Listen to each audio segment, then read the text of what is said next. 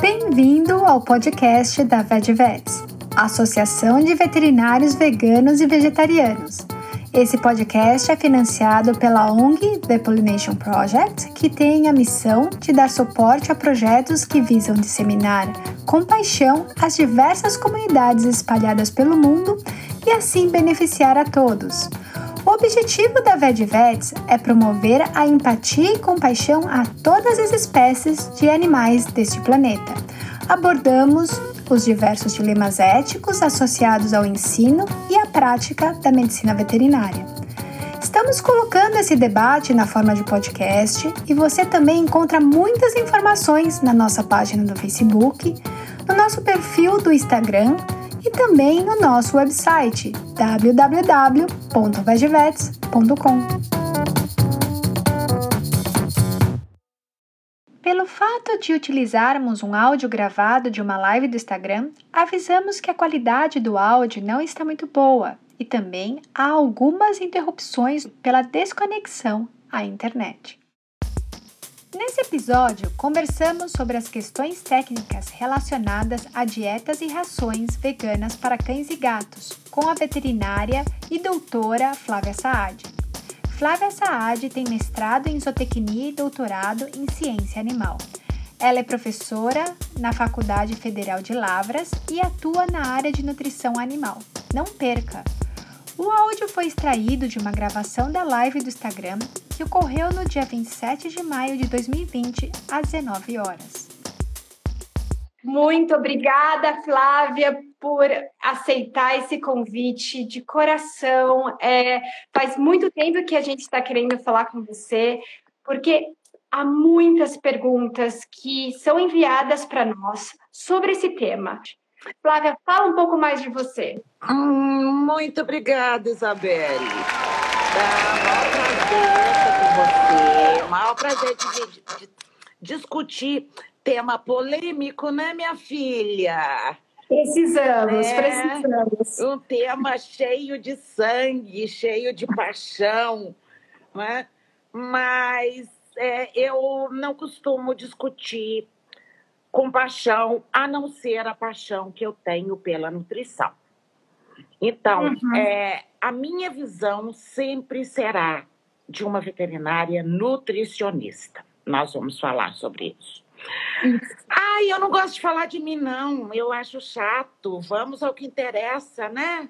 É, então tá. eu só vou falar que a Flávia, ela trabalha na. Ela é professora da Universidade Federal de Lavras, em Minas Gerais. Ela, ela fez diversos cursos, tanto no Brasil, está fazendo, e também a nível internacional. É, eu gosto muito da maneira como você debate e como você põe os argumentos de uma forma tão fácil, tanto para nós veterinários, quanto para as para as pessoas que têm os animais, que têm dúvidas, como outras pessoas, e tem às vezes muita vergonha de perguntar. Então, é, é tão maravilhoso de ter você aqui com a gente hoje. Flávia, qual a definição de carnívoro? Então, vamos lá. Não resta a menor dúvida de que nossos cães e gatos são carnívoros. É, eu mesmo estou cercada de carnívoros aqui. Eu tenho quatro gatos e agora, infelizmente, três cães. Eu tinha quatro até duas semanas atrás. Ai, sim. Teve um acidente, ok.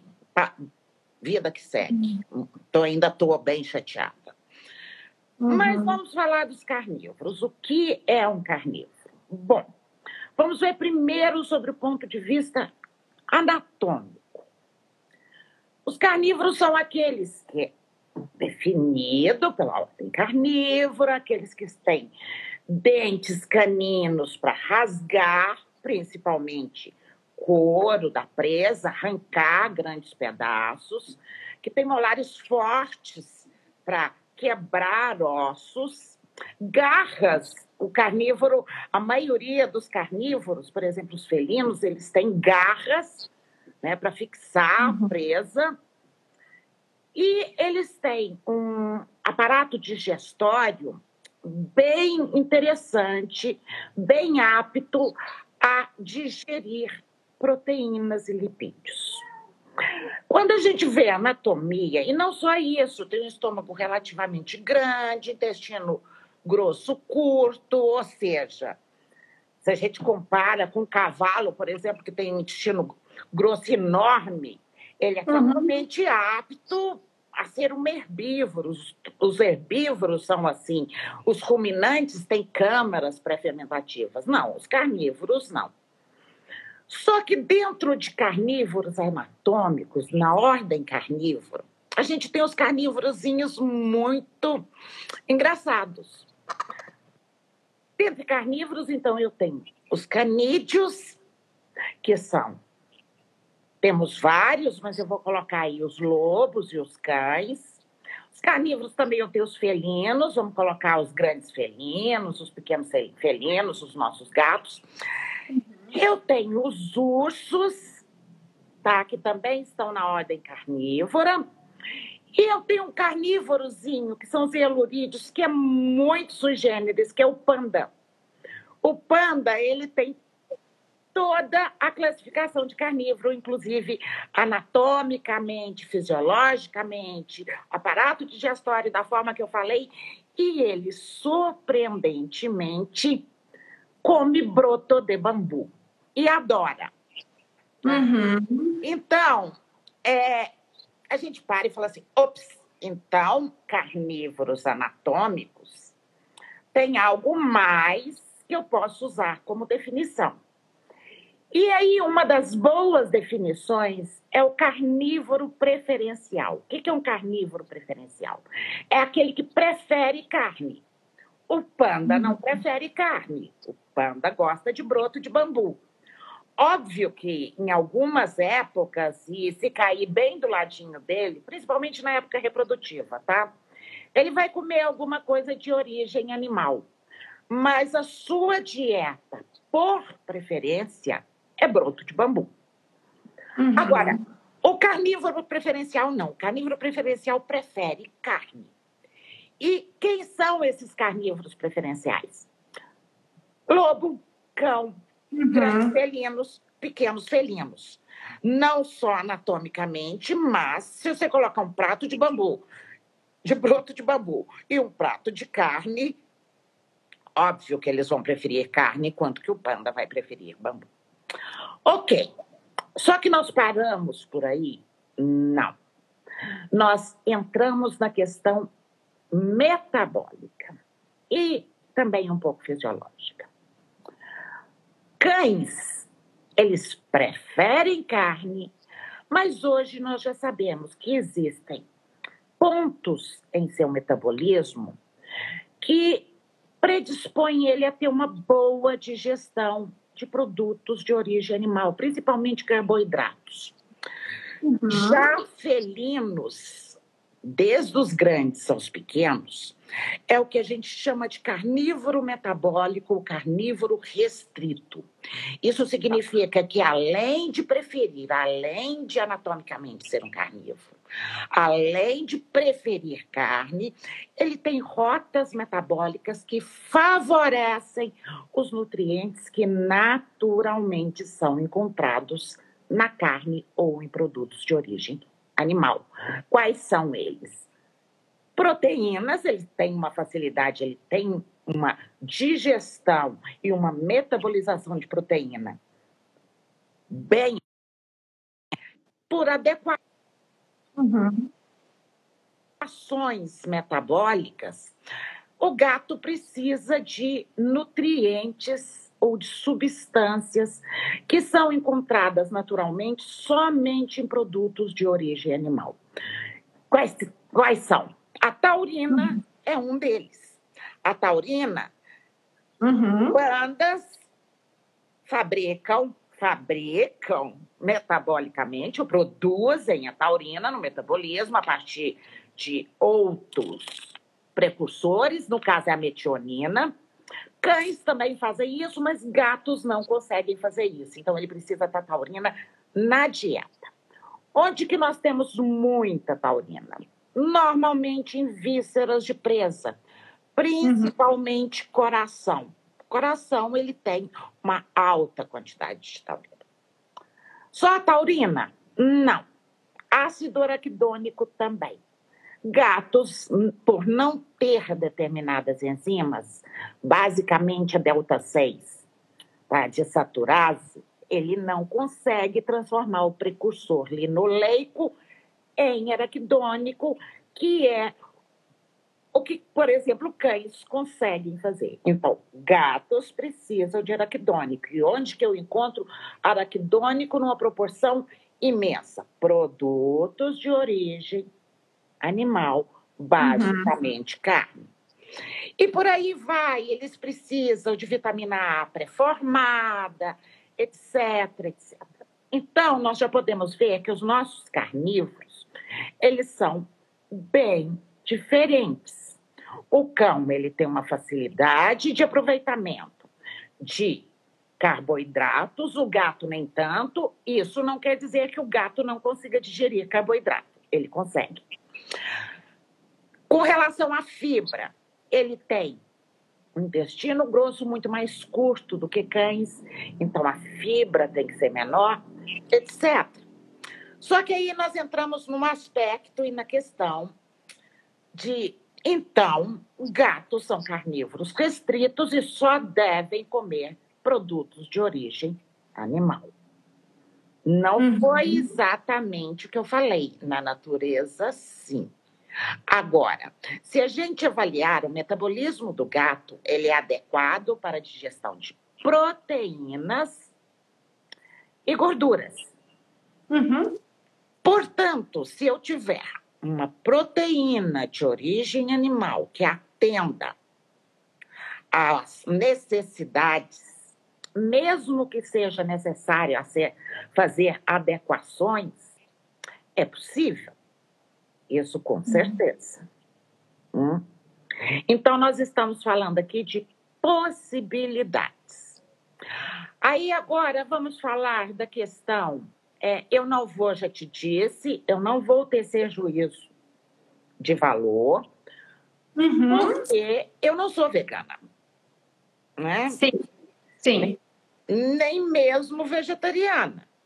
Uhum. Então, não vou tecer juízo. Então, vamos lá. Agora vamos pensar em alguns aspectos, deixando bem claro que não faço julgamentos, a minha visão é totalmente dentro da nutrição. Então, vamos pensar o seguinte: é, hoje nós sabemos que existem várias modalidades de alimentação monodietas, multidietas, dietas que ah, as pessoas chamam de alimentação natural. Eu não gosto desse termo, porque eu não vejo como alimentação natural.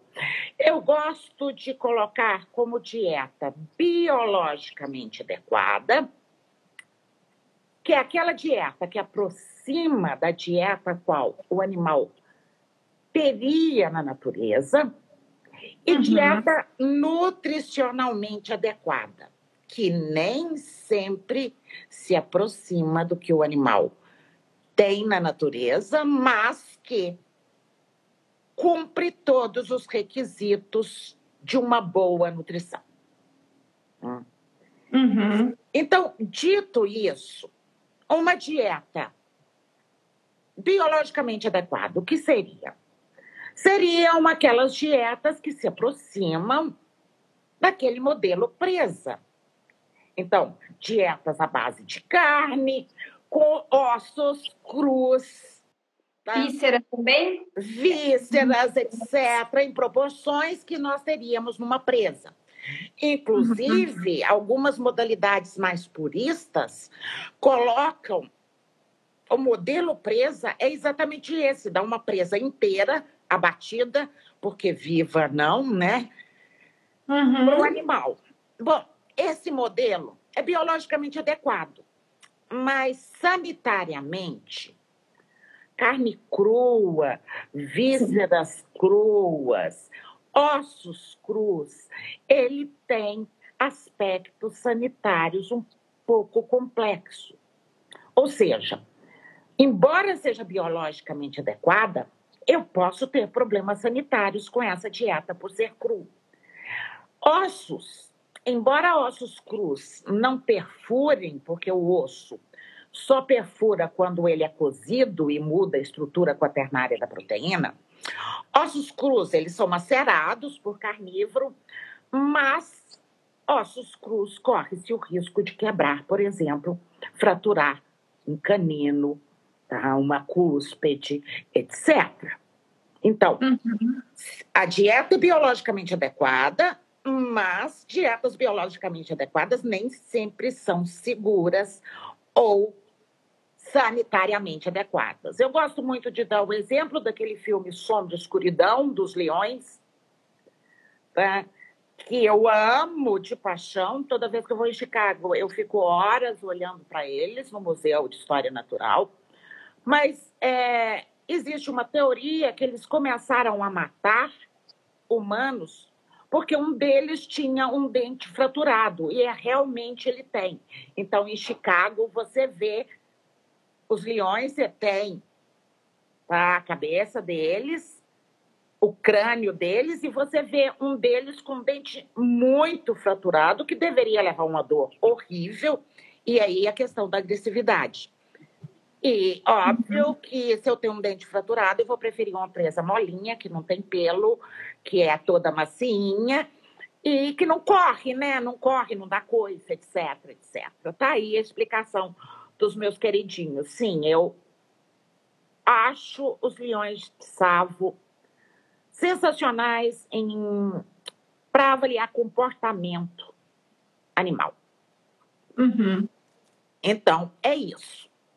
E aí? Você tem mais perguntas para mim? Tenho várias perguntas, Flávia. Todas essas perguntas são de acordo com as perguntas que a gente recebe mensalmente, são muitas, muitas perguntas. Você já falou, então, que tem diferenças entre dietas biologicamente nutricionalmente, nutricionalmente adequadas, que você já deu exemplo.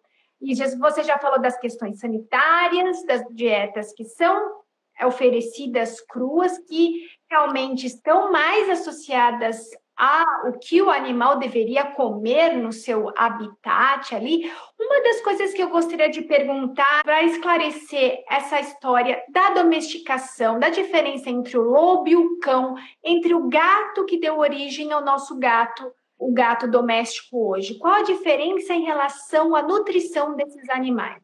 Ok. Bom, até pouco tempo atrás, era existia uma tendência, e eu achava que, por sinal correta, de aproximar muitos cães do lobo. E realmente eles são, inclusive, é, viáveis genomicamente. Mas em 2013 nós tivemos uma avaliação muito bacana, que foi uma avaliação onde estudaram 52 raças de cães e 12 espécies de lobos. E eles traçando, né, descodificando, avaliando o genoma, eles encontraram diferenças bem interessantes no genoma dessas raças de cães quando comparadas às espécies de lobo. E eles encontraram que cães eles têm genes para digestão do amido em uma quantidade bem maior do uhum. que os lobos. Óbvio que tem diferença entre as raças. Então, eles encontraram de 8 a 18 genes para digestão de, do amido em cães e lobos encontraram de 2 a 6. Ou seja, só que só ter o gene não adianta nada. Esse gene precisa ter expressão. E aí, quando eles avaliaram a expressão gênica, eles encontraram que cães têm uma expressão gênica variando em torno de 2 a 16. E lobos, somente dois expressos, sendo que algumas espécies não tinham nenhuma expressão gênica. Isso significa que, evolutivamente, nós, a parte de genoma dos cães ela foi dos genes, foi modificado a partir de seleção, natural ou não, porque nós temos uma interferência do ser humano aí em raças, etc. E a expressão gênica, com certeza, foi a partir da nutrição que esses animais receberam.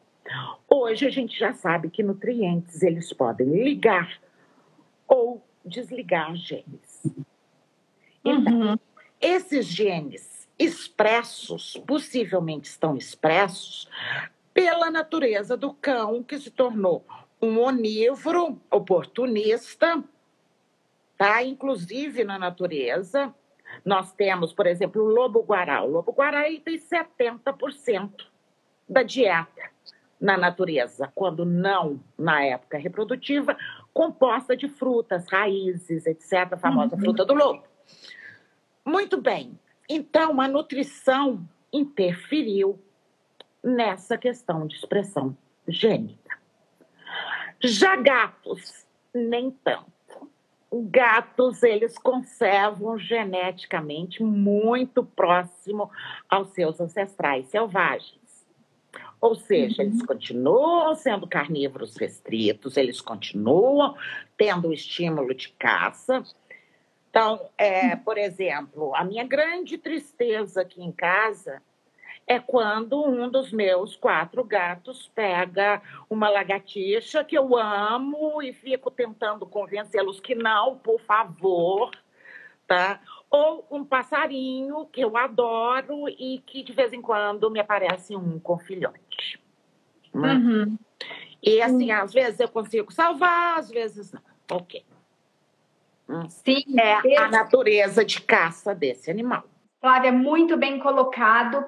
E nesses, agora falando sobre, você já falou da dieta que é, eu chamo de caseira, aquela que é como, como que você, é, você falou um outro nome para essas dietas? Homemade, dieta feita em casa. Dieta feita em casa, exato. Quais as diferenças, Flávia, das rações econômicas, prêmios e super prêmios? Muitas pessoas não sabem dessa diferença. Eu acho que é muito importante colocar aqui antes da gente começar a entrar para as perguntas mais frequentes. Ok, vamos lá. Nós temos o que, que nós temos hoje em termos de nutrição. É preciso estabelecer que existe a nutrição mínima e o que é a nutrição mínima. É aquela nutrição que não deixa faltar nenhum nutriente que leve a uma carência nutricional. Uhum. Mas ela é mínima. Tá? Ela vai trabalhar com mínimo de proteína para não levar uma carência nutricional, com mínimo de vitaminas, com mínimo de minerais, etc, etc. O que é nutrição ótima? A nutrição ótima, a gente trabalha muito além do mínimo. Além da gente trabalhar relações nutricionais, Outros pontos, a gente trabalha com suplementos, por exemplo, funcionais. Aí, esses suplementos funcionais não são encontrados na natureza. Por exemplo, quando eu dou um óleo, um ômega 3, que pode uhum. ser um óleo de algas ou um óleo de peixe, Naturalmente, eu não encontro isso na natureza, mas eu sei que beneficamente é, tem um benefício para o animal. E isso é nutrição ótima.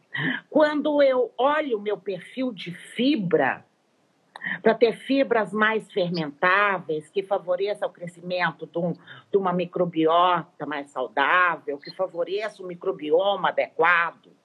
Quando eu coloco pré e probióticos na alimentação, tanto nas caseiras quanto nas rações desses animais, quando eu coloco cúrcuma, tudo isso não entra na nutrição mínima, e sim na nutrição ótima. Eu estou pensando em longevidade, eu estou pensando em nutrição molecular, eu estou ortomolecular, eu estou pensando numa série de pontos.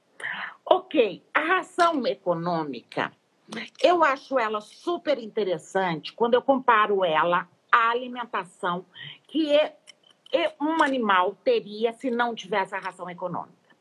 Então, se a gente pegar 70% dos cães do Brasil, o que será que eles comeriam se não existissem as rações de nutrição mínima?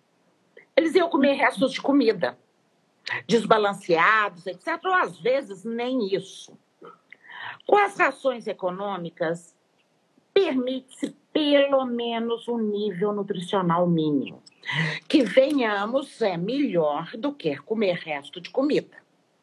Sim. Mas quando eu comparo com as rações super prêmio, por exemplo, ou mesmo as dietas caseiras elaboradas por nutrólogos e nutricionistas sob orientação, nós vemos que nós temos um adicional, e esse adicional é exatamente o ponto da nutrição ótima. A nutrição ótima, a gente privilegia muitos outros pontos além de simplesmente fornecer o um mínimo de nutriente para o animal não desenvolver uma carência funcional. Perfeito, Flávia. Agora, eu vou entrar para as perguntas mais frequentes e é, quais os componentes que terão que ser complementados em uma dieta para cães e gatos à base só de vegetais? Ok. Então, é prim primeiro ponto, é preciso esclarecer que obrigatoriamente terá que ser complementado. Uhum. Qual é a diferença entre complemento e suplemento? Complemento é aquilo que nós colocamos que não tem no alimento, mas que o animal exige como necessidade nutricional. Suplemento é aquilo que nós colocamos que não teria problema se não tivesse, mas não, não teria uma carência, mas quando nós colocamos, nós temos um benefício. Então, quando eu penso em alimentos vegetais para cães e gatos, nós já partimos do princípio que a proteína vegetal ela está longe de ser biologicamente adequada. O valor biológico dela nós chamamos, nós denominamos valor biológico de uma proteína. O que, que é o valor biológico de uma proteína? O valor biológico de uma proteína é aquela proteína que tem os aminoácidos em quantidade corretas para formar as proteínas do organismo que está ingerindo. Então, obviamente, nós temos Aí, uma proteína com valor biológico alto é a proteína da carne, sim, vai ser a que mais vai ser adequada para formar as proteínas de um animal que é carnívoro, ou mesmo de um onívoro, etc. Isso não significa que a proteína de origem animal não possa ser adequada. E quando eu falo em adequada, eu falo em adequação. O valor biológico dela é mais baixo, por quê? porque faltam alguns aminoácidos, eles não estão na proporção correta, etc. Mas quando eu adequo essa proporção, quando eu trabalho com aminoácidos sintéticos, eu consigo corrigir uhum. essa falha técnica que nós temos na proteína vegetal. É possível? É. A partir do momento que entra no metabolismo, o organismo, ele não quer saber se o aminoácido veio do animal, do vegetal ou até da pedra. Ele quer saber se entrou em quantidade correta e suficiente para formar suas próprias proteínas. Então, isso já fica bem claro. Existem proteínas interessantes de origem vegetal? Gente, com certeza que sim, que existe. Então, nós temos a própria proteína da soja, que o pessoal tem muito estresse, porque é transgênico, não vou entrar também. É, é outra live. outra live. Nós temos as proteínas purificadas de ervilha, de lentilha. Nós temos proteínas de verduras, por exemplo. Nós temos proteínas purificadas de ora pronobis. Parapronob, sim. Então, nós temos várias proteínas que são adequadas, desde que corrigida com aminoácidos, a serem utilizadas num alimento vegetariano ou vegano. É. Bom, questão da proteína, o pessoal fala assim, ai, mas e a questão do amido? Ops, quando eu falo numa ração, se eu pegar uma ração convencional com 40% de proteína, para gatos, por exemplo, eu tenho que fazer uma ração vegana exatamente com os 40% de proteína vegana. Então, as quantidades nutricionais vão ser as mesmas. O amido vai ter que ser baixo para gatos, para cães pode ser um pouquinho mais alto. Os lipídios, eles vão ter que ter a proporção correta. Ok. Lipídios. Nós temos aí vários lipídios funcionais, desde os óleos de soja, linhaça, etc, etc. Qual o nosso grande problema nessa questão? Não temos o araquidônico. Lembra uhum. que eu falei que o araquidônico só vem a partir de produtos de origem animal? Então, uhum. como corrigir isso para gatos? Para cães é tranquilo, não precisa de araquidônico, mas e para gatos? Bom, nós temos duas alternativas, uma bem cara. Existem óleos de algas unicelulares que fornecem o araquidônico. Uhum. Mas é muito, muito caro. Se eu não me engano, eu acho que nem disponibilidade aqui no Brasil nós temos desse óleo. A segundo, segundo ponto é o óleo de borragem ou gama linolênico. Isso nós temos uma tese de doutorado extremamente interessante, tá? que mostra que gatos conseguem sintetizar o araquidônico a partir do gama linolênico uhum. por mediação da enzima delta 5 desaturase. Ou seja, para cães, o que, que nós temos? Nós temos o ácido linoleico, tá? que é encontrado, por exemplo, no óleo de soja. No metabolismo, ele vai a partir da delta 6 desaturase a gama linolênico, depois ele vai de homo gama linolênico e depois a partir da delta 5 desaturase ele vai araquidônico. Para gatos, como não tem a delta 6 de saturase, não tem como o linoleico da soja, por exemplo, e araquidônico, mas tem como gama linolênico, que é óleo de prímula ou de borragem, e ao araquidônico. Então, dietas veganas bem supridas com o óleo de borragem sana a deficiência que gatos teriam de araquidônico se não tivesse nada. Tá?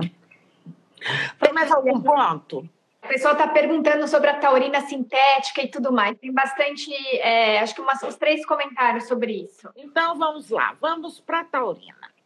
Primeiro ponto: a taurina é absoluta, a natural, é absolutamente termolábil. Com 40 uhum. graus centígrados, ela começa a se perder. Isso significa que Qualquer cozimento elimina completamente a taurina de produtos de origem animal. Então, se você faz uma comida caseira para o seu gatinho e não dá coração cru, você não está suprindo ele com taurina. Ele vai ter uma deficiência. Se você dá uma ração, ok. Agora vamos para a ração. Se a taurina natural ela é termolábil, que se perde muito rapidamente, o processo de extrusão é um processo que tem um aquecimento a 125 graus na extrusora e depois na secagem também. O que, que nós fazemos? Usamos a taurina sintética, ou seja, toda ração de gato convencional tem taurina sintética, não é taurina natural. Isso porque a taurina natural não suporta o processo de extrusão e a taurina uhum. sintética suporta. Então, nesse aspecto, uma dieta, uma ração viga para gatos e uma ração convencional para gatos vai usar a mesma fonte de taurina, a sintética. Uhum. Então, falando sobre a taurina, é isso acho que é taurina e ácido araquidônico, é possível é, complementar, só que como você falou, tem alguns, algumas fontes de ácido araquidônico que vão ser bem mais caras. Tem como fazer isso é, de uma forma mais barata? Tem como fazer. Você vai me perguntar, uma ração viga é biologicamente adequada? Não mas nenhuma ração é, nem as convencionais. Para gatos, então, gatos, eu sempre falo que gatos eles não bebem água, eles comem água. Eles têm uma, uma, uma adaptação metabólica e evolutiva que faz com que eles são animais de deserto, portanto, eles economizam água. Eles produzem uhum. muito água metabólica a partir das presas, água de alimento, etc. E eles concentram muita urina. Quando a dieta é biologicamente adequada, ou seja, presas, terras, além do processo de formação de ácidos e bases no organismo, o felino na natureza vai produzir uma dieta mais, uma, uma urina mais fluida, tá? mais diluída e mais ácida. Portanto, o risco dele ter cálculo é muito pequeno. Com uma ração comercial, ele vai produzir uma dieta mais concentrada e, pelo fato dele beber pouca água, nós temos que corrigir essas dietas com os próprios nutrientes, aumentando a quantidade, por exemplo, produtos de origem animal geram uma proteína, geram uma urina mais ácida. Produtos de origem vegetal geram uma urina mais alcalina. Aí você fala, então, uma ração viga vai gerar uma urina alcalina e vai causar estruvita. Hum, não desde que bem formulada. Uhum. Existem formas de corrigir o pH urinário a partir de estabelecer equilíbrio entre minerais, que é o que a gente chama de equilíbrio em excesso de bases. A gente trabalha com minerais mais aniônicos, diminui os catiônicos e dessa forma a gente consegue, consegue produzir desse alimento uma urina mais ácida. Então, é possível sim. Eu não vejo nenhum aspecto que se torne impossível, deixando bem claro que não é biologicamente adequado, como nenhuma ração é. Ponto. Né? Palatabilidade. Fazer um gato comer uma dieta vegan é realmente para um bom nutricionista trabalhar. E nós sabemos que eles têm que comer uma quantidade adequada por dia, ao redor de 75 quilocalorias pelo peso elevado a 0,67, que é o peso metabólico de gatos.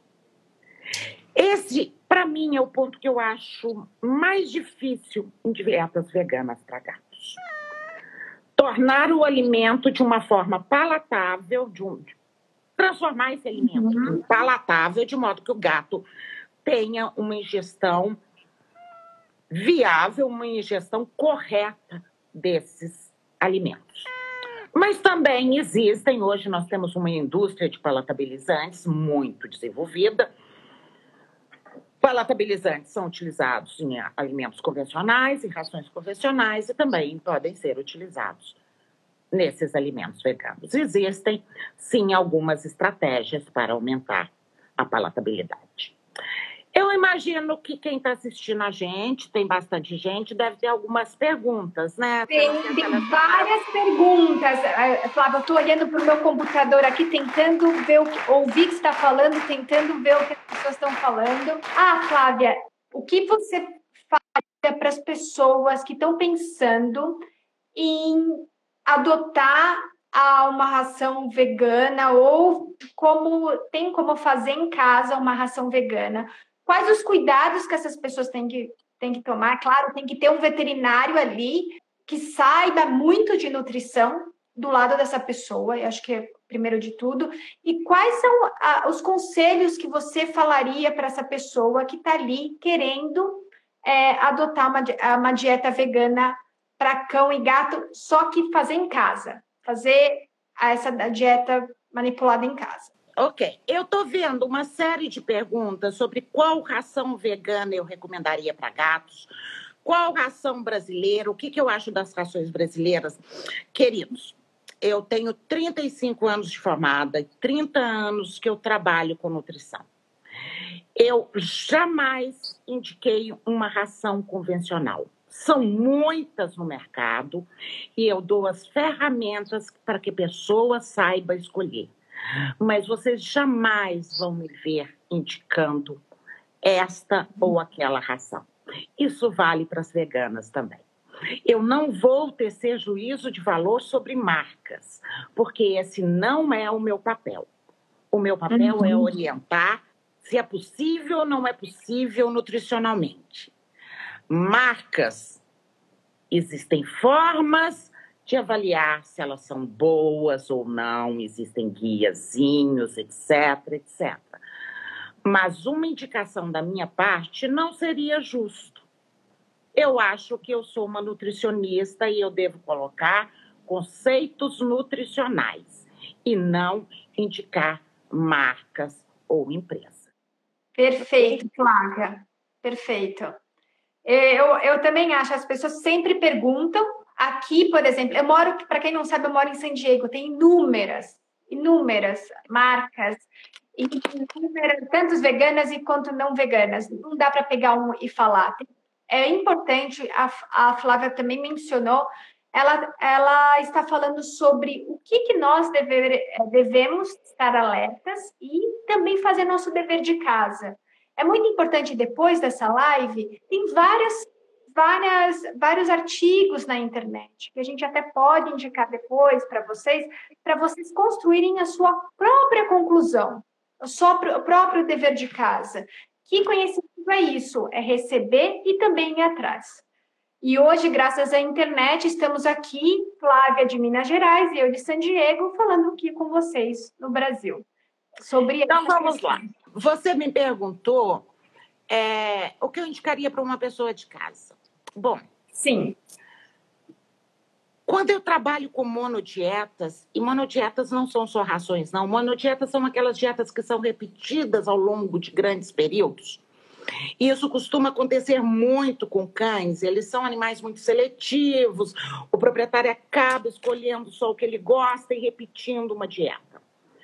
E para gatos, definitivamente eles são absurdamente seletivos. Encontrar ingredientes para fazer uma dieta de gatos, quando o gato come, você dá pulos de alegria. Tirando o meu mais novinho, que come até pedra, uhum. é, é, gatos são muito seletivos. Então, primeira coisa que eu recomendaria.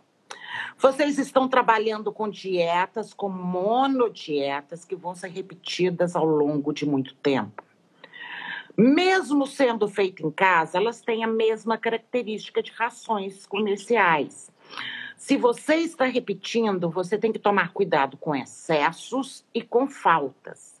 Isso pode ser problemático. O primeiro ponto que eu aconselho é procure supervisão profissional. Sim. Se você não for um exímio estudioso, se você não tiver estudado N anos, Ok, é possível fazer sem, sem orientação profissional? Pode ser, mas eu acho muito arriscado, principalmente se tratando de dietas veganas e vegetarianas. Todas as vezes que eu leio algum artigo criticando dietas veganas, são dietas que foram feitas em casa por proprietários que não tiveram boas orientações e causaram distúrbios nutricionais por terem feito dietas erradas. Então, não foi a dieta vegana que causou o problema, e sim o erro tá, em fazer uma dieta sem muito conhecimento técnico. Então, assim, hoje nós já temos veterinários, zootecnistas muito abertos a trabalhar com trabalhar bem com orientações para dietas veganas. E a partir daí, isso pode ser interessante. Já deixando, gente, é, salientando que eu não faço, eu não trabalho com proprietários. Eu sou professora de uma universidade federal. Uhum. E esse atendimento a tutores, vamos falar a palavra correta, não me é permitido. Então, eu não trabalho com tutores e eu não faço dietas para tutores. Mas eu faço mais, eu dou muito curso para veterinários, muito curso para zootecnistas, eu oriento os meus alunos, etc. E a gente vai formando uma escola pensando dentro das linhas corretas nutricionais. Tá? É, se vocês me perguntarem, Flávia, qual a vantagem da dieta vegan para uma dieta convencional? Olha, eu vou falar que se o animal for saudável, a vantagem é a sua filosofia, que não é a minha. Então, obviamente, eu não dou dieta vegan para os meus gatos, nem para os meus cães. Né?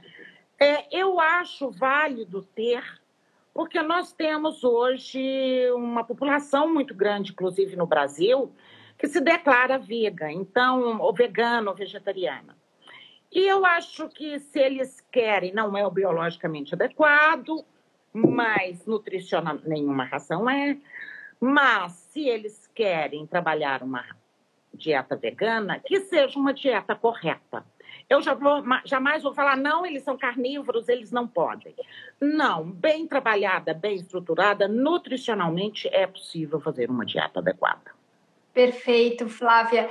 E do caso, você tinha falado né, um assunto bem interessante na, na live com o Luiz sobre a sobre alguns obstáculos até de mudança quando você vai mudar a ração, quando o animal é pequeno, principalmente os gatos, quando eles são filhotes, se eles não tiverem um repertório muito grande de alimentos diferentes, isso vai influenciar o que ele vai, vai comer quando é adulto. Você Totalmente. poderia falar um pouco, um pouco sobre, sobre, isso para as pessoas entenderem, às vezes, a dificuldade de você ter um gato que comeu um tipo de ração e fazer essa transição para qualquer outra ração? Qual, quais são os obstáculos, principalmente para gato? Bom, gatos. Cães nem tanto, mas gatos eles têm uma memória gustativa. Eles desenvolvem uma memória do que eles gostam, apreciam e daquilo que eles não gostam. Gatos, quando são alimentados somente com ração, isso várias vezes já vieram me perguntar, Flávia, como que eu faço para fazer a transição? O gato só comeu ração e ele tem 10 anos. Não faça essa transição. Só para vocês terem uma ideia, eu tenho quatro gatos.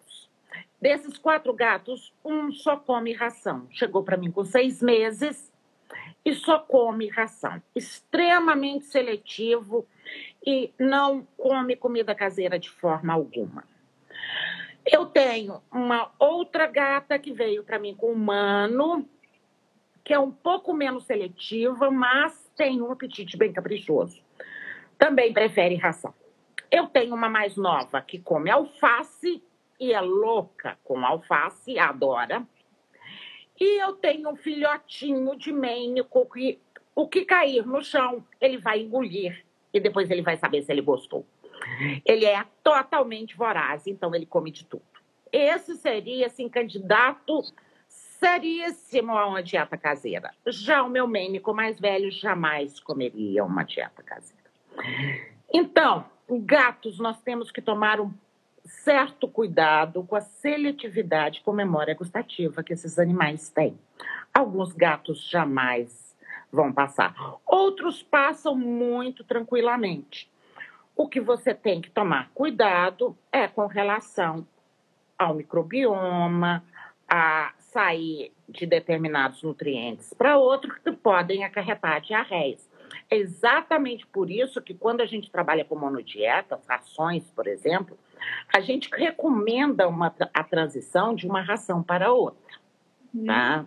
Sim, perfeito, Flávia, porque você também mencionou é, durante a live do Luiz que quando às vezes o gato para de comer, a gente pode ter o, muitos problemas relacionados à lipidose hepática. Exato. Nós então vamos... você vai criar outro problema muito maior e pode levar à morte do animal é. por causa desse estresse. É, deixar o animal, deixar o animal, o gato, sem comer é um risco de lipidose. Eu vou responder uma perguntazinha aqui. Pode tá responder. Nossa, Pode. eu achei da Jennifer. Jennifer, você achou correto. O abacate tem uma substância que se chama persina e que é tóxica, sim, para cães e gatos, em quantidades altas. Tá? Então, a persina está presente numa grande quantidade na casca, nas folhas, e a própria polpa tem persina. Mas a quantidade de persina na polpa é bem menor. Pelo sim, pelo não. O abacate é ótimo, tem uma gordura maravilhosa, mas eu não recomendaria a rotina de alimentar um animal, nem o cão, nem o gato, com abacate. O que é a rotina? É dar todos os dias numa quantidade fixa. Ou seja, eu estou é, trabalhando aquela questão da monodieta. Se eu dou abacate todos os dias em quantidade fixa, eu estou concentrando a persina que eu estou oferecendo. Isso não serve só para persina, só para abacate, não, tá? Por exemplo, o alho. O alho, a diferença entre o remédio e o veneno é a dose. O alho, ele tem o N-propil de sulfito, que também é tóxico para cães e gatos. Isso porque eles não conseguem metabolizar tá, essa substância e ela acaba levando a uma ruptura de células e uma, anemia, uma hemólise sanguínea. Bom, acontece que esse N-propildisulfito é um antioxidante, um potente antioxidante. Então, em quantidades muito baixas, ele vai ter um efeito benéfico para o animal. Em quantidades acima do permitido, ele vai ser extremamente tóxico para cães e gatos. Também não arriscaria. Por quê? Porque antioxidantes eu tenho vários.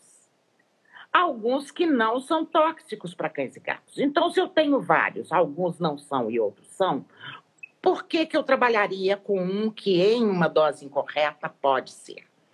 Então, o alho, embora eu saiba que o alho em quantidades pequenas tenha um benefício funcional, eu tenho muito receio em recomendar alho Sim. em função. O tutor erra, há uma repetição, há uma conjunção, porque eu falei que eles são antioxidantes, verdade? Acho que está acabando, né? Está acabando. Vamos encerrar essa live e a gente volta. Pessoal, quem está com a gente, voltem. Eu estou aqui com várias perguntas também, estou no meu computador. Ah, só vamos é, esclarecer um ponto que eu falei que eu recomendaria orientação profissional, principalmente para dietas veganas. Sim. Mas eu oriento uma orientação profissional, eu recomendo uma orientação profissional para qualquer tutor que tenha é, vontade de fazer é, uma dieta em casa. Uhum. É, todas as vezes que eu vejo problemas em dietas caseiras, são erros e erros até muito simples de serem corrigidos por parte do tutor. A não complementação com minerais e vitaminas, a retirada de minerais e vitaminas, porque o animal não gostou do pozinho. Então, assim, eu recomendo sempre ter uma orientação, a não ser que a pessoa seja muito segura. É, a pessoa uhum. tem o conhecimento, tem estudo, etc, etc. Quer fazer para o seu próprio animal? Não, vou ser, não vai ser eu que vou falar, não, não pode. É risco por sua conta, risco não. Eu estudei muito, eu peguei muito artigo, eu fui na internet, eu avaliei, eu fui crítica, porque tem muita coisa na internet que é necessário ser crítico. E agora eu vou fazer, ok. Só que se você não tiver essa segurança, por favor, tem muitos veterinários, muitos zootecnistas e agrônomos também podem trabalhar com nutrição, mas nós temos mais veterinários e zootecnistas que podem dar essa assistência para a formulação de cardápios, de dietas caseiras. então, não é só a vegana. A vegana, particularmente, é complicada. Eu não arriscaria a fazer, não, eu me arriscaria a fazer para os meus.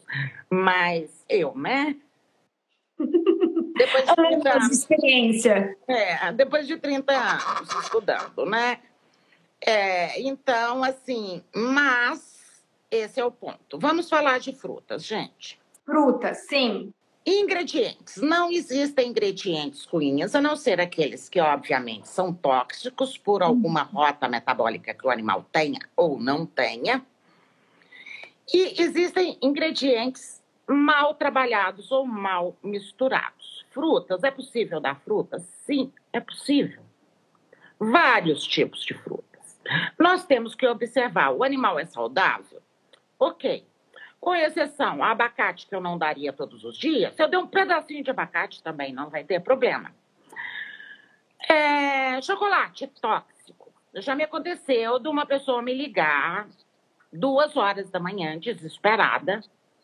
Tinha a intimidade comigo para fazer isso, porque se não tivesse, ia ser complicado, mas a pessoa ligou desesperado porque o shih dela tinha comido um brigadeiro que ela tinha deixado em cima da mesa. E ela estava desesperada porque chocolate é tóxico e o cachorro dela ia morrer. E eu tive que explicar que não, que ele não ia morrer, porque um único brigadeiro feito com chocolate ao leite, mais açúcar do que cacau, o máximo que ele ia ter era uma dor de barriga e olhe lá. E realmente foi o que aconteceu. Aliás, nem dor de barriga teve. Então, assim, chocolate tóxico? É. Ninguém vai sair dando chocolate para o animal. Mas, se ele comer, lamber uma colher de brigadeiro, o máximo que vai ter é uma dor de barriga. Não, não vai ser o suficiente para matar. O mesmo serve para o abacate. Se ele comer uma fatiazinha de abacate, uma vez na vida, outra na morte, não, não vai ter problema. O mesmo serve com alho e cebola. Tá? Eu não posso é ter a repetição ou quantidades grandes daqueles ingredientes ou conjugação. Por exemplo, em dietas caseiras, eu jamais colocaria alho, cúrcuma, é, etc, etc, porque ambas, tanto cúrcuma quanto alho, são antioxidantes. Eles podem se potencializar. Mas eu sei que tem gente que faz com segurança. Então, portanto, de novo, a diferença entre o veneno e o remédio é a dose. Em uma dieta caseira, é arriscado errar doses. E normalmente acontece. Então, portanto, essa é a minha indicação. Já deixando bem claro que eu não estou legislando em causa própria, porque eu não formulo para tutores. Sim, e você tem muitas, muitos colegas e também que foram seus estudantes hoje que fazem isso. Né? A Flávia enviou uma lista de pessoas que estão aptas a fazer dietas veganas, não veganas, e eles podem fazer isso para vocês. É claro que eles vão ter, você vai ter que ter é, esse assessoramento. Eu acho muito importante ter um, uma pessoa que te ajude a fazer isso. Não faça sozinho, não aconselho, como a Flávia falou, fazer sozinho e tenha a ajuda de um profissional. Há muitas pessoas que vão à internet, elas querem uma receita de bolo, né, para fazer isso. Isso não é aconselhável. Procure um profissional que faça isso. Flávia, estão falando de uva e uva passas. Uva e uva passas. Também não utilizaria. Porém, a uva passa e as uvas têm um conflito científico, que é diferente do alho e da cebola, que tem comprovação científica, que é um fato científico, tem experimentos, tem trabalhos, etc. É, existe nos Estados Unidos uma associação que colhe é, reporters. É, qualquer pessoa pode ligar e falar: olha, meu animal comeu uva e está com diarreia. Meu animal comeu uva e está com problema renal. E eles vão fazendo esse apanhado toxicológico.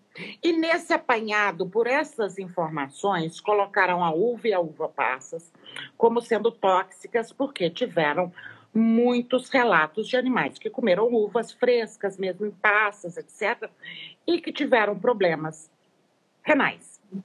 Muito bem. Não sabe se é a uva ou se é algum componente que foi usado, por exemplo, em uvas frescas. Uvas, normalmente, é, tem um processo que chama calda bordaleza, que é um, um caldo com cobre, com sulfato de cobre, que se aplica nas uvas para diminuir a produção de fungos. Isso não tem problema nenhum para o ser humano, você lava, etc, etc. Se você não lavar, a calda bordaleza ela pode ser tóxica. Uhum. O excesso de cobre pode levar a problemas hepáticos e até renais.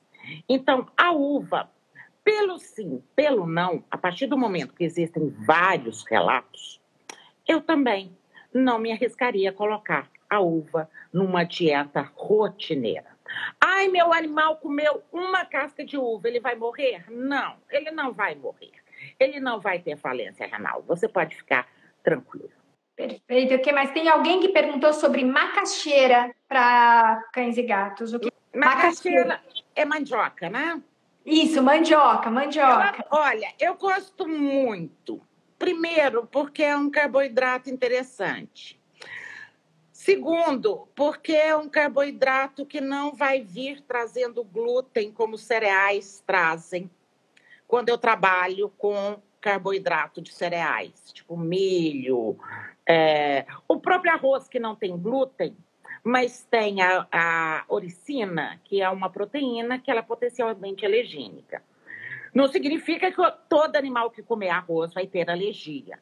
Mas animais que apresentem reações alérgicas podem desenvolver uma reação à, à orizina. Mas o glúten do trigo, do milho, etc., é complicado. Então, existe a macaxeira, normalmente é o carboidrato de escolha quando nós vamos fazer uma ração comercial gram-free o ah. amido de mandioca. Pode ser o de batata, pode ser o de mandioca. Eu gosto mais do de mandioca numa ração, numa gram free, porque ele tem um maior poder de gelatinização do que a batata. A mandioca tem mais amilopectina, a batata tem mais amilose. A mandioca aglutina mais, forma melhor o pellet, eu posso trabalhar com muito menos carboidrato e ter uma extrusão melhor. Então, Nada contra a macaxeira. Óbvio que eu não vou dar só macaxeira para o animal, porque ele entra no quadro de hipoproteinemia. Mas bem balanceada, é super interessante. Flávia, agora que você já colocou as grain free, alguém perguntou qual a vantagem é, e desvantagens das rações grain free que estão no mercado? Ok, eu vejo vantagens sim na grain free. Por exemplo, as grain free para gatos elas sempre vão gerar um pH mais ácido, uhum. necessitam poucas correções.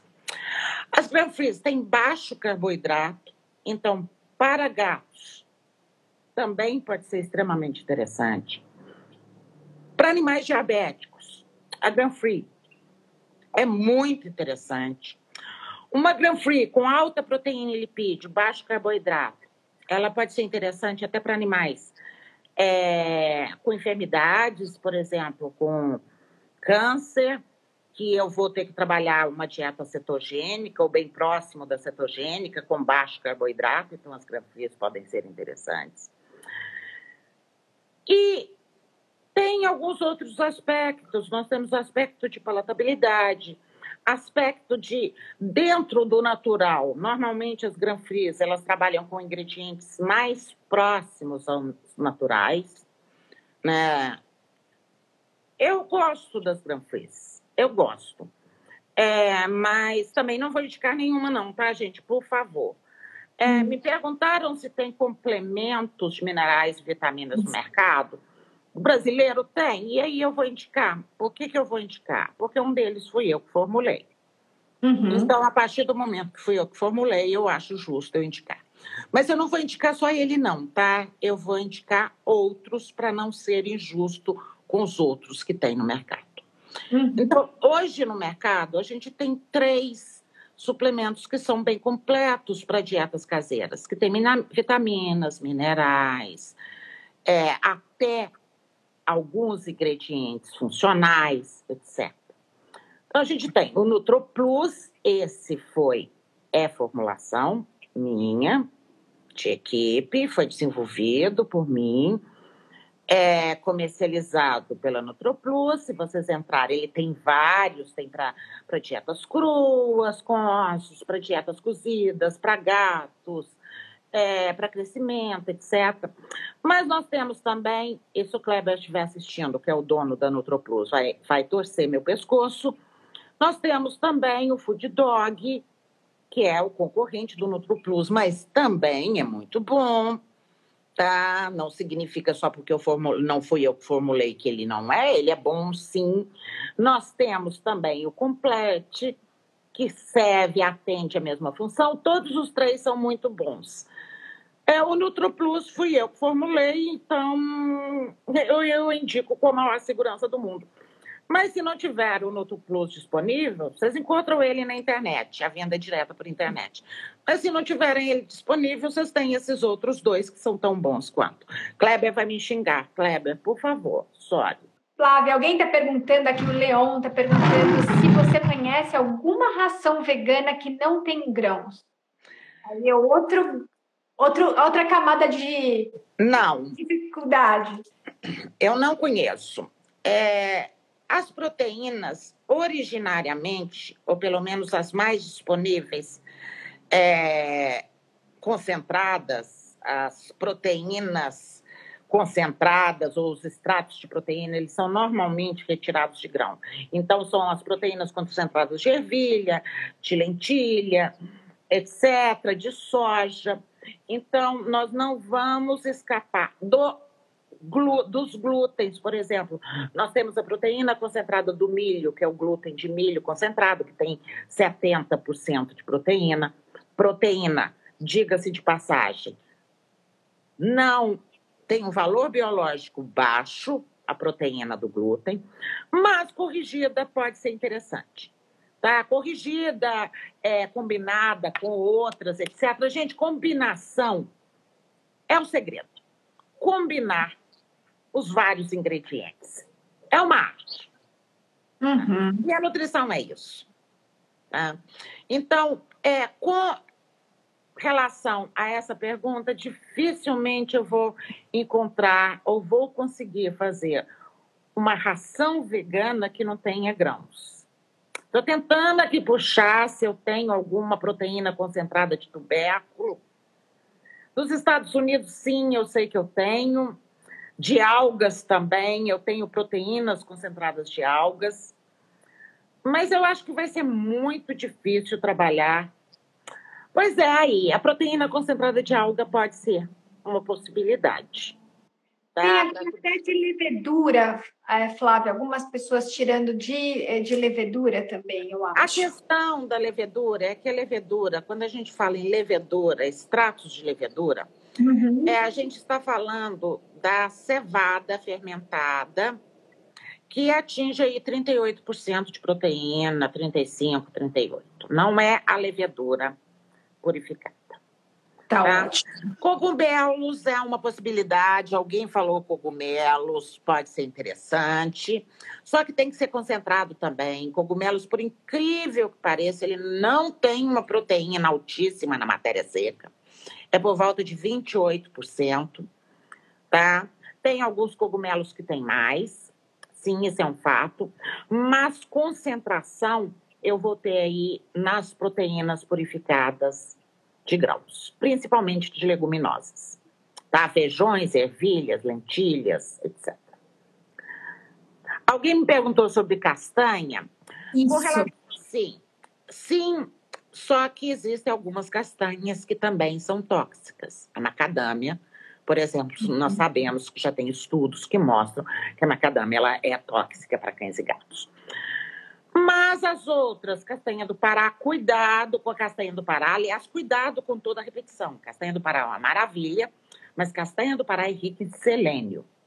E o selênio, se repetido, isso eu já vi uma, uma, uma um caso com uma humana que descobriu que castanha era, de, era rica em selênio, que começou a comer 10 castanhas Pará, do Pará todos os dias. E ela teve uma selenose crônica, não foi aguda, porque aguda é uma coisa complicada, pode inclusive matar, mas a selenose crônica ela leva uma queda de pelo ou de cabelo imensa, e essa pessoa começou a perder tufos de cabelo. Por quê? Porque ela entrou numa repetição contínua por muito tempo de uma alta dose de selênio. Mesmo que o selênio seja orgânico na castanha do Pará, uma castanha, duas castanhas, duas vezes por semana, é extremamente benéfico, porque o selênio é um micronutriente interessantíssimo.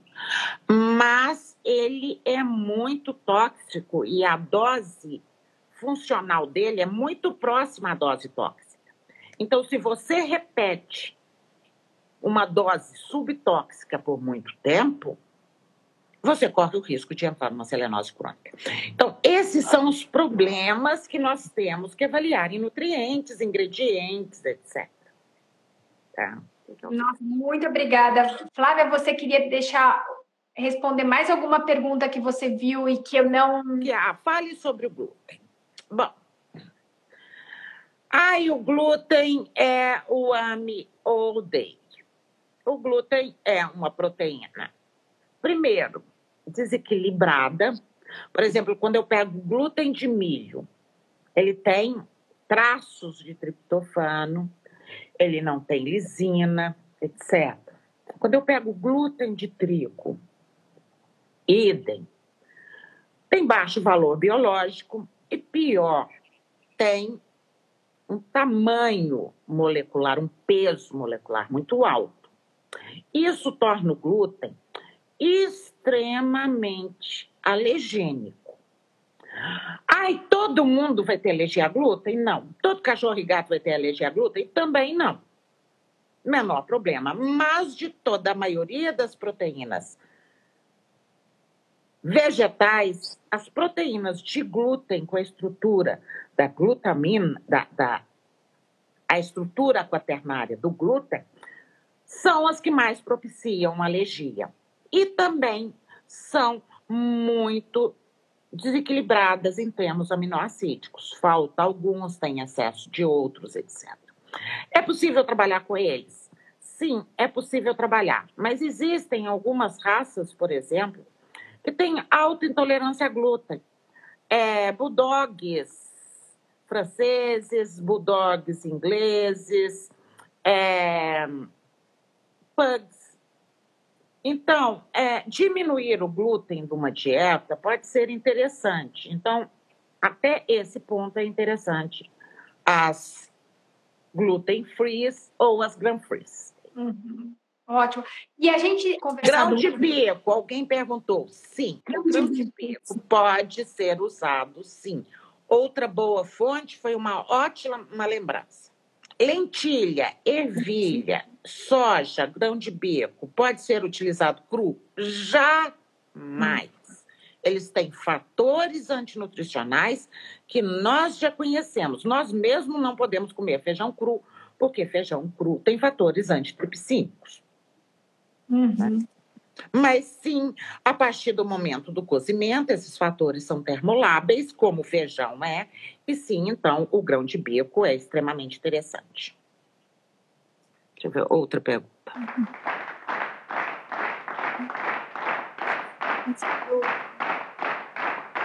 Um de outro campo, intolerância a glúten. Refluxo gastroesofágico. Estou vendo uma pergunta aqui, é interessante.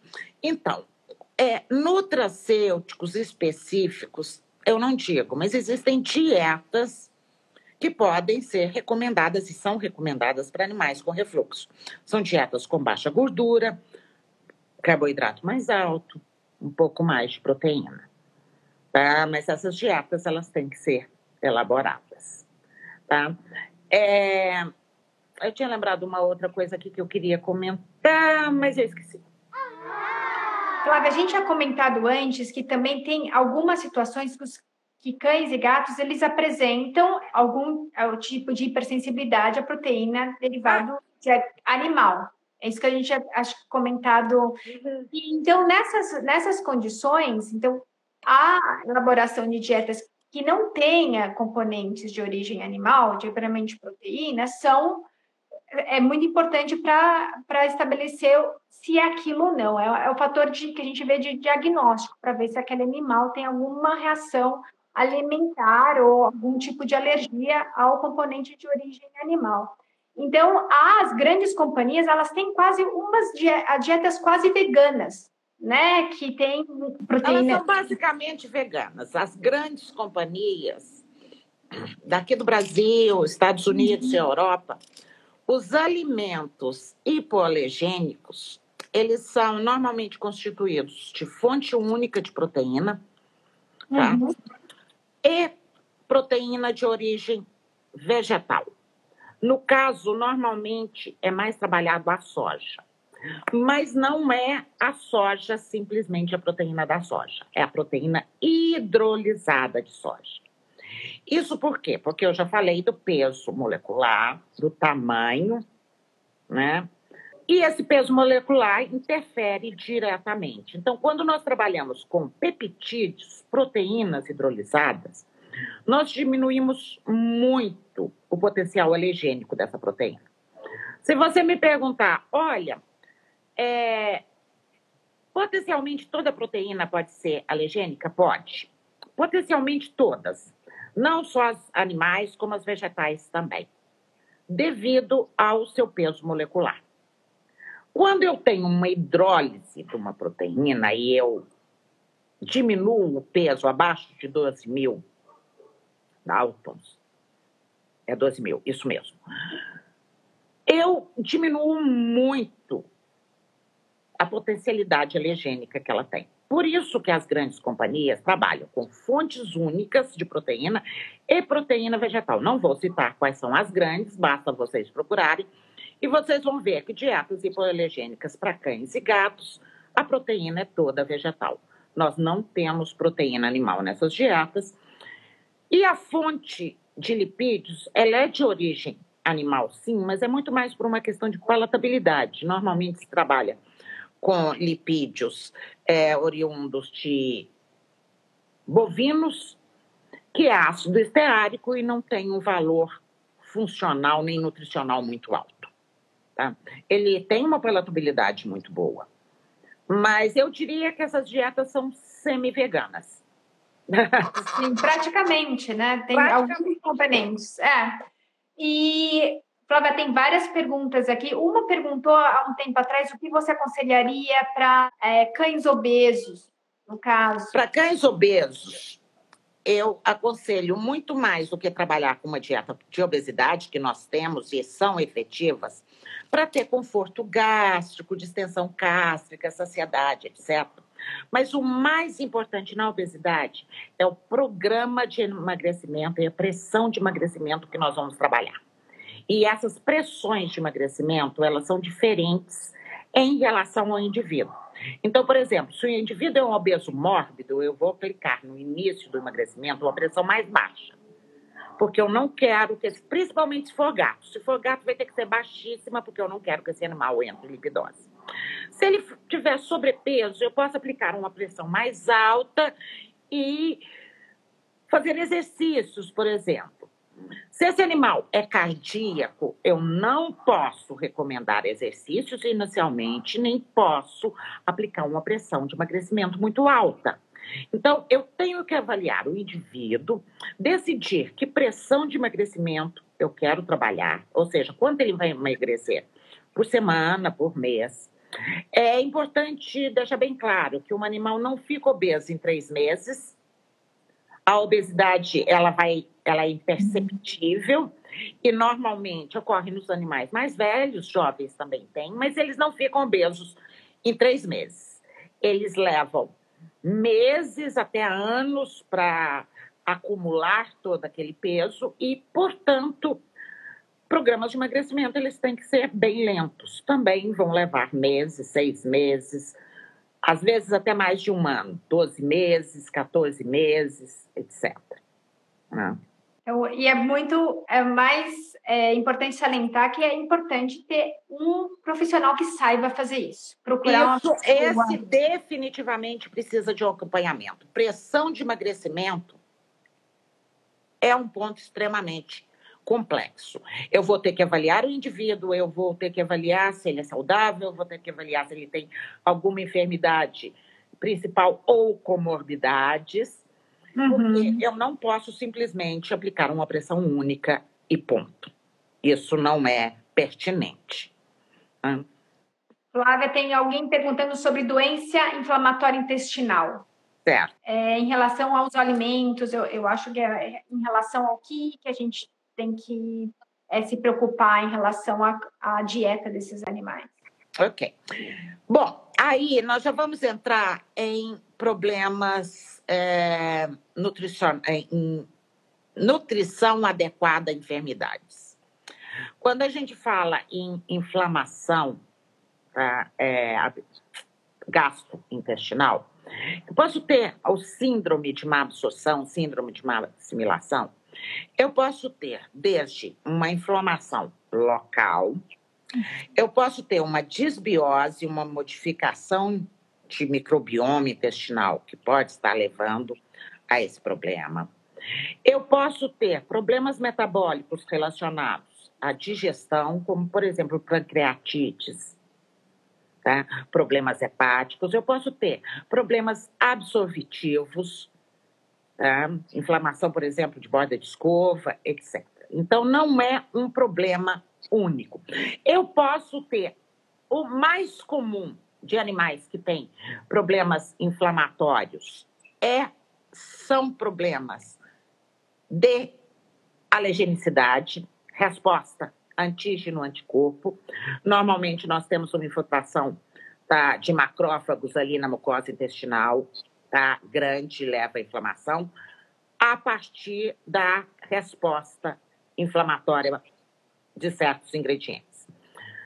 Nesse caso, é, glúten é um dos ingredientes, um dos componentes nutricionais que podem levar a essa inflamação, é, proteínas de alto peso molecular, etc.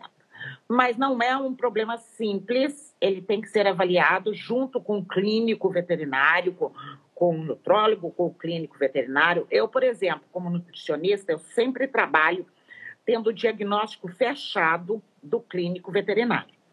Eu, mesmo sendo veterinária, eu não fecho diagnóstico. Eu prefiro ter uma pessoa com expertise em clínica, em metabolismo, endocrinologista, etc., que feche o diagnóstico e fale: olha, o diagnóstico fechado é esse, blá, blá, blá. Agora, ok, eu entro com a dieta. Tá? Então, assim, simplesmente é, não existem recomendações genéricas para enfermidades nutricionais. Eu tenho que avaliar o indivíduo. Perfeito. É, Flávia, e você colocou ainda um ponto que é o trabalho de profissionais de áreas complementares e do, vocês dois vão discutir é, o que é melhor para aquele animal e trabalhar juntos, né? Então vai Com ser certeza. Por exemplo, um humano não vai direto ao nutricionista para pedir uma dieta para uma enfermidade qualquer. Se ele é saudável, ele pode até ir, ok. Agora, se tem uma enfermidade, o nutricionista, por questão ética, vai precisar do diagnóstico clínico do médico responsável. Isso acontece na nossa área também. Sem diagnóstico, nada de programa alimentar. Então, é, para as pessoas entenderem que é um trabalho de há várias áreas, tanto do nutricionista quanto do clínico e também do comprometimento do tutor. Né? Então, todo esse conjunto vai fazer com que tenha é um, é, aquele animal receba o melhor tratamento possível para aquela, aquela doença, e, e aí vocês conseguem ter o melhor prognóstico possível nessas condições. Você, você pode me perguntar, Flávia, mas você é veterinária, por que, que você não fecha, não faz o diagnóstico? Porque não é a minha expertise. Eu estudei muitos anos nutrição, 30 anos, na verdade, 33. Ah, e me afastei muito da clínica. Portanto, eu não vejo sentido em eu fechar um diagnóstico, sendo que não é minha expertise, sabendo que existem profissionais que têm a capacidade muito maior que eu, mesmo eu sendo veterinária, para fechar. Então, eu sempre trabalho com diagnóstico fechado. Eu acho excelente a sua é, esse seu argumento, porque é isso que a gente está aqui. Eu não tenho a expertise de nutrição e estamos aqui conversando com você. Então, não dá para eu ter uma conclusão ou falar de alguma coisa, até posso, só que não vai ter assim, esse, esse argumento, esses argumentos tão ricos e que foi tempo e experiência juntos para falar o que você está falando hoje. Então, eu agradeço muito todos vocês que trabalham na nutrição, estão na clínica, para todos nós, estamos juntos hoje. Por exemplo, uma dieta vegan, eu, uma recomendação que eu dou a qualquer tutor, faça um exame clínico completo. Exato. Completo. Veja se não existem enfermidades em, sabe, em estágio inicial. Veja se está tudo ok e monitore. Isso deveria ser feito para qualquer animal. Qualquer animal é, deveria ser monitorado a questão nutricional pelo menos uma vez ao ano. Tá? Obviamente, isso não acontece. Mas a viga é recomendável que se faça isso. Tá? Mesmo porque o vegano, você é vegana, não é? Sou vegana. Você faz acompanhamento de dose vitaminas, etc. Tá. Vitamina D, blá, blá, blá, blá, né? Todo, todo ano, sim. Então, também deveria acontecer para cães e gatos, caso o tutor fizesse essa opção. Sim, eu concordo com você, Flávia. Tem que ter um acompanhamento tanto do nutricionista quanto do clínico, juntos, e um comprometimento do, do tutor. Do clínico. Se a pessoa está fazendo dieta caseira, o acompanhamento ele deveria ser pelo menos semestral. Idem para a dieta vegana. Perfeito, Flávia. Você tem alguma ideia de você vai fazer algum curso online nesses meses de é, distanciamento social? Seria ótimo para todos nós que queremos mais saber de nutrição, nutrição de cães e gatos. Vocês estão pensando em fazer isso? Tem algum, tem algum plano sobre isso? Nós temos sim. Tem um curso agora, no dia 17 7 de junho, se eu não me engano, pela GMG, que tá. vai ser formulação de dietas caseiras para animais saudáveis. Explicando, eu vou ensinar a formular. E formulação tem cálculos. Então, vai ser bastante cálculozinho de como acertar os nutrientes, etc, etc. Porque normalmente o pessoal às vezes vai esperando cardápios prontos. E não é isso esse curso. É formulação. Eu dou uma base para a pessoa pegar qualquer, quaisquer ingredientes, misturar e ter a parte nutricional adequada. Então, esse é o curso de formulação de dietas caseiras. Depois de setembro, nós vamos ter um curso de nutri... adequações nutricionais para animais com enfermidades. Esse sim, eu indico também pela mesma empresa, eu indico quais são os ingredientes, os nutrientes, o que, que deve ser adequado, o que, que deve ser feito, etc., quando eu tenho enfermidades primárias, comorbidades ou não. Normalmente a gente tem uma enfermidade primária e um monte de comorbidades, normalmente contrastando nutricionalmente. Né? Isso é o que mais acontece. Mas sim, tá? vão ser esses dois, é pela GMG. Se tiverem interesse, eu posso passar o link da empresa responsável. Porque não sou só eu, não sou eu que estou promovendo esse curso, é uma empresa. Flávia, é, depois eu vou pedir para você o link, a gente coloca para as pessoas, porque é bem importante. Qual o público-alvo de, desse do curso? Veterinários zootecnistas e engenheiros agrônomos. Tá ótimo, então. Porque são as três profissões que estão aptas tá, academicamente ou profissionalmente a trabalhar com nutrição animal. Então, mesmo quando eu trabalho com nu adequações nutricionais para animais enfermos, eu não falo em diagnóstico, não falo em avaliação de exames laboratoriais, eu falo simplesmente a parte nutricional. E a parte nutricional, ela é apta. Assim, estudantes de todas essas áreas também.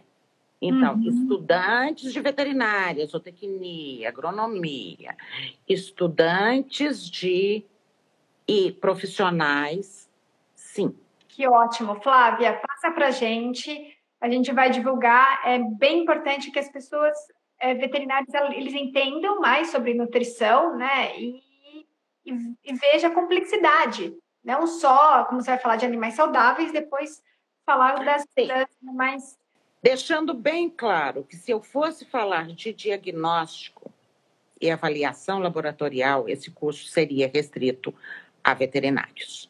Uhum. Tá? Porque é privativo da provisão diagnóstico e avaliação. Mas o curso é nutrição, adequações nutricionais para pacientes com enfermidades e comorbidades. Flávia, muito obrigada. Tem alguma pergunta tem alguma pergunta a mais que você gostaria de responder? Que a gente, eu, nossa, o tempo é uma das coisas mais preciosas. Esse tempo com você aqui foi tão valioso e eu gostaria de saber o que você gostaria de falar mais sobre sobre rações, deixar um, um esclarecimento para as pessoas, palavras finais para todos nós aqui, que teve uma audiência fenomenal, muitas, muitas perguntas, as pessoas aqui parabenizando você, que você merece mesmo. É como eu falei, você tem o dom de falar de uma forma tão, tão fácil para a gente entender. Olha, eu gosto de cursos presenciais. É. Ah, eu gosto de abraços quentinhos, tá? Pois é, mas na pandemia não tem jeito de ter abraços quentinhos, não tem como ser presencial e vamos então nos adequar. Eu acho que vai faltar, sabe, aquela interação aluno-professor que eu sempre gostei demais. Mas não sendo possível, vamos trabalhar dessa forma remota. Te agradeço muito me chamar para falar de um assunto tão árduo, tão árido, na verdade, né? que uhum. gera amor e ódio. Né? Quando eu comecei a falar sobre esse assunto, eu quase que eu fui apedrejada, né? Eu acho que você lembra. Mas dentro dos meus conceitos científicos, dentro dos meus 33 anos de nutrição, eu jamais fugiria desse assunto, eu jamais me furtaria a colocar conceitos corretos. Tá? De novo, colocando, não vou fazer juízo de valor algum sobre a questão filosófica do veganismo. Não cabe a mim. Cabe a mim falar se nutricionalmente é possível ou não é possível. Eu acho que ficou bem esclarecido, não ficou? Perfeito, Flávia, foi ótimo. Foi, é, foi a razão de a gente trazer você aqui para você falar dos conceitos ligados à ciência. O que a ciência pode nos dizer em relação à nutrição de cães e gatos? Pode ser possível ou não? Os cuidados que as pessoas vão ter. Só um minutinho. É, algum dos meus gatos está atormentando os meus cachorros. Espera aí.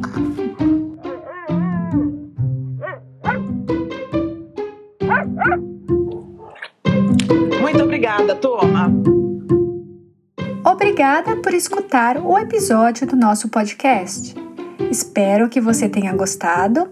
Se inscreva no nosso podcast para receber as atualizações dos nossos episódios. Veja também nossa página no Facebook e perfil no Instagram. Muito obrigada e até a próxima!